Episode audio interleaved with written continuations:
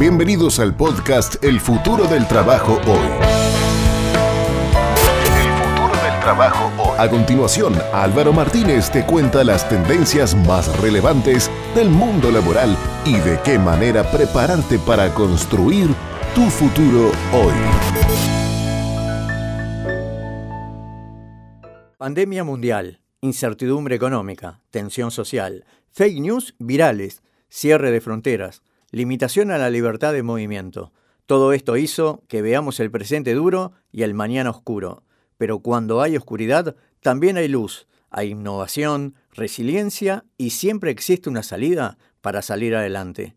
Estamos en la tercera ola de la virtualización, la era digital o cuarta revolución industrial. Lo cierto que más allá del nombre que se pueda dar a este presente que nos toca vivir, el futuro del trabajo ha llegado porque hoy es el mañana de nuestro ayer.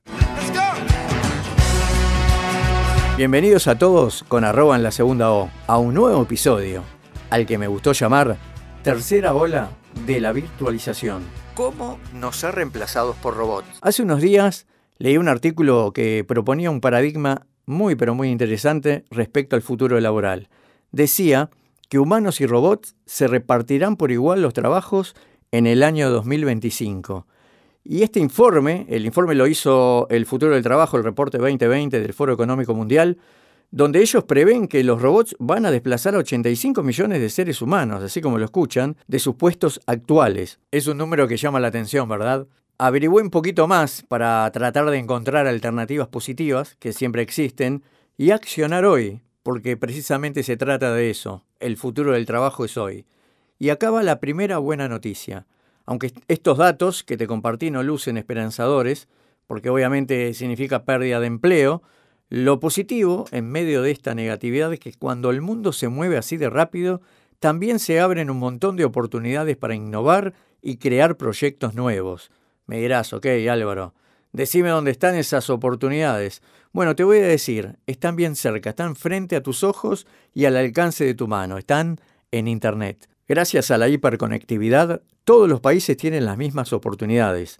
El lugar de nacimiento, la condición económica, el contexto social, cultural, familiar, ya dejaron de ser limitaciones. Las oportunidades se han abierto a quienes tengan acceso a la red. Y si bien la competencia es global, el poder sigue siendo individual. Según como, como lo veo, no estamos parados sobre un escenario de catástrofe, porque el escenario de catástrofe nos llevaría a decir que sin importar lo que haga todo va a salir mal. Y eso no es así. Creo que estamos más bien en un momento de inflexión y las decisiones y elecciones diarias de cada uno de nosotros sí están generando repercusión para hoy, pero por sobre todo para los años venideros.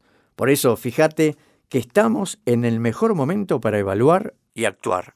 Aquí te comparto algunas cosas para ir pensando. Si tu trabajo es físico o tiene un alto componente racional, significa que también puede hacerlo una máquina. Tu empleo podría ser reemplazado por un robot. Pero hay empleos y profesiones que están más lejos de esto. Son los vinculados a las áreas emocionales, espirituales, los perceptivos, o sea, de interpretación, los creativos. Bueno, en esos temas no hay software ni robot capaz de reemplazar a los humanos. Vayamos a la parte práctica. Con esta pregunta, ¿qué acciones podemos empezar a hacer? Te voy a compartir dos claves que son fundamentales para resolver este acertijo. La primera, no competir en áreas donde las máquinas nos superan. Además de enfocar tu esfuerzo de estudio y formación a las áreas que obviamente te generan pasión y tienen que ver con tu Ikigai, también tenés que orientarlo de modo que ningún robot pueda competir. Cuando el trabajo que haces está pegado a tu propósito, te llena de vida. Y si esto va de la mano con una demanda en alza, mejor que mejor. Ahora, para que esto sea una realidad, trabajo y pasión tienen que estar contextualizados en este periodo que estamos viviendo, que es la tercera ola de la virtualización.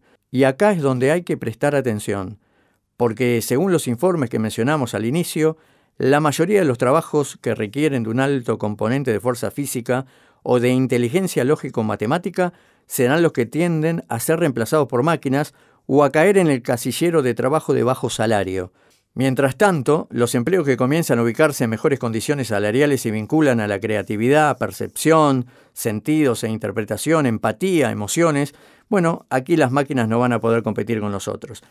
Segunda clave, Hay que destacar sobre la mayoría, ser la mejor versión de uno mismo. Se prevé que para el año 2050 el planeta tendrá una población aproximada de 9.700 millones de habitantes. Esto lo dice las Naciones Unidas. Así que si conocemos las áreas dentro de este planeta en el cual estamos viviendo, donde mayores y mejores oportunidades se ofrecen, lo mejor que podemos hacer es mejorar esas habilidades para diferenciarnos de la media. Te cuento algunas características de este mundo hacia el que estamos yendo. La clase media tiende a desaparecer. Resurge la era de la meritocracia. Tanto sabés, tanto valés. Y también tiende a desaparecer lo de norte rico y sur pobre. Para reflexionar, ¿verdad? Pero también para accionar decisiones. Y te dejo estas preguntas a modo de reflexión. ¿Qué trabajo deberías buscar? ¿Qué emprendimiento deberíamos comenzar? ¿En qué lugar del mundo vivir? ¿Qué carrera estudiar? ¿En qué podría reinventarme? ¿Qué hago con mi vida? ¿Estás preparándote con la mentalidad de trabajo del siglo XX o del siglo XXI? Preguntas que tenemos que reflexionar en este tiempo para tomar las mejores decisiones. En el próximo episodio Estaremos compartiendo los trabajos emergentes y sus demandas en la actualidad. Te espero. Déjanos tu mensaje de voz en la plataforma que nos estás escuchando. Y al final de esta primera temporada estaremos compartiéndolo con toda la audiencia. Y recordá que los contenidos de este podcast no son visiones del futuro, son realidades del presente, porque hoy es el futuro de nuestro ayer. Hasta el próximo episodio.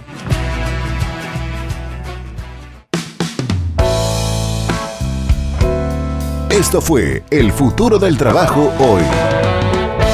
A partir de ahora podrás seguirnos en tu reproductor de podcast favorito para no perderte ningún episodio y enterarte de las tendencias en el mundo del trabajo y de qué manera prepararte para construir tu futuro hoy. El futuro del trabajo hoy.